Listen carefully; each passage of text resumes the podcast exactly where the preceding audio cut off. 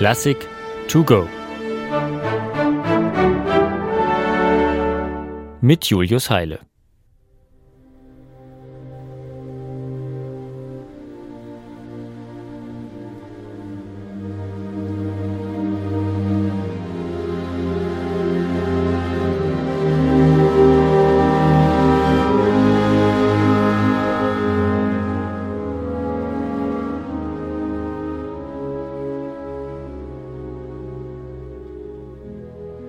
Sie werden Ihr Konzert beginnen zu schreiben.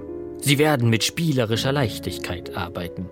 Das Konzert wird von hervorragender Qualität sein. Täglich wurden Sergei Rachmaninow von Januar bis April des Jahres 1900 diese Worte unter Hypnose eingeflößt. Nach einer schweren Schaffenskrise aufgrund des Misserfolgs seiner ersten Sinfonie hatte sich der Komponist in therapeutische Behandlung begeben. Und siehe da, die Prophezeiungen des Dr. Nikolai Dahl wurden wahr. Rachmaninow begann ein Klavierkonzert zu schreiben und es wurde von hervorragender Qualität.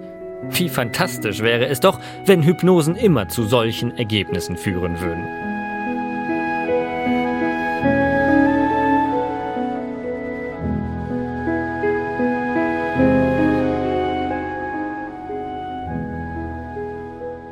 Das zweite Klavierkonzert war für Rachmaninow also ein Neuanfang. Und kein schlechter. Es wurde zu seinem bis heute wohl beliebtesten Werk, mit dem der Komponist und Pianist vor allem auch später in Amerika, wohin er nach Ausbruch der russischen Oktoberrevolution emigrierte, großen Erfolg hatte. So viel Erfolg, dass selbst die US-Schlagerindustrie von Rachmaninows Werk profitierte. Man denke nur an Frank Sinatras Song I Think of You, In the hush of evening, as shadows steal across my lonely room. der sich dreist am zweiten Thema aus dem ersten Satz von Rachmaninows Klavierkonzert bedient.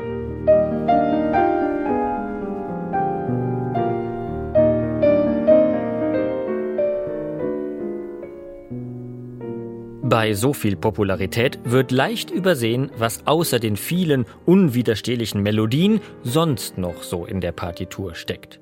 Das zweite Klavierkonzert ist nämlich, abgesehen vom therapeutischen Erfolg, wohl noch in anderer Hinsicht eine sehr persönliche Komposition. So ordnen einige Interpreten die drei Sätze des Konzerts drei Lebensbereichen zu, in denen sich Rachmaninow um 1900 besonders oft bewegte. Im ersten Satz etwa könnte die Welt der russisch-orthodoxen Kirchen und Klöster heraufbeschworen werden.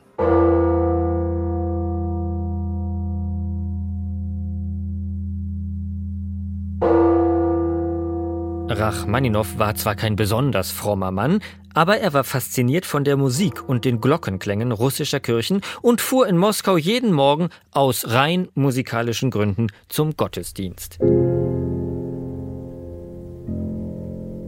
Zu Beginn seines zweiten Klavierkonzerts ahmt er nun tatsächlich den regelmäßigen Schlag der tiefsten Glocke nach, die in der russisch-orthodoxen Kirche die Gemeinde herbeiruft.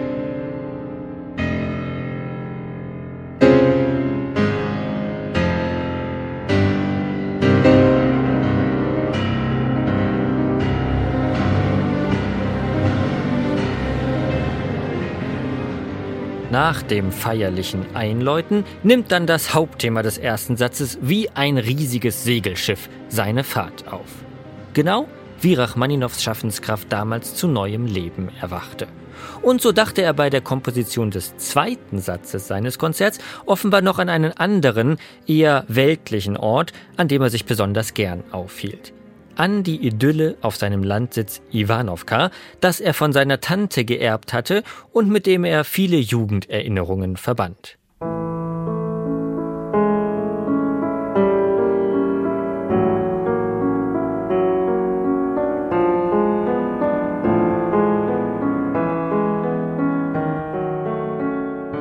Hm, irgendwie etwas anders, als man es kennt?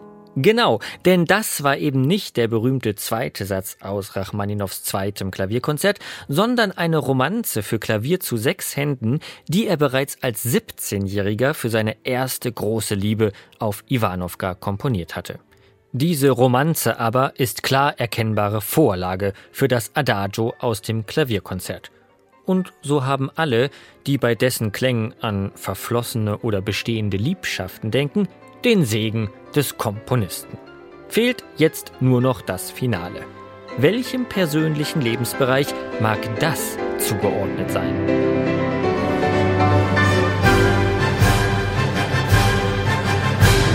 Dem Abendessen. Genauer den mit musikantischer Virtuosität, wildem Temperament und melodischem Schmelz aufspielenden Tanzkapellen, denen Rachmaninow in den Moskauer Restaurants gern zuhörte.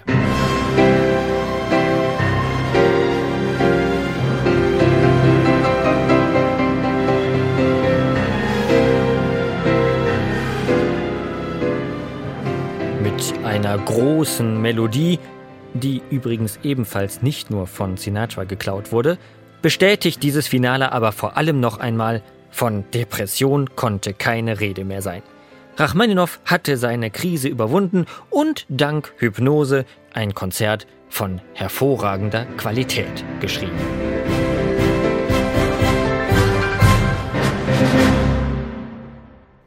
Eine digitale Werkeinführung des Norddeutschen Rundfunks. Weitere Folgen finden Sie unter ndr.de-classic to go.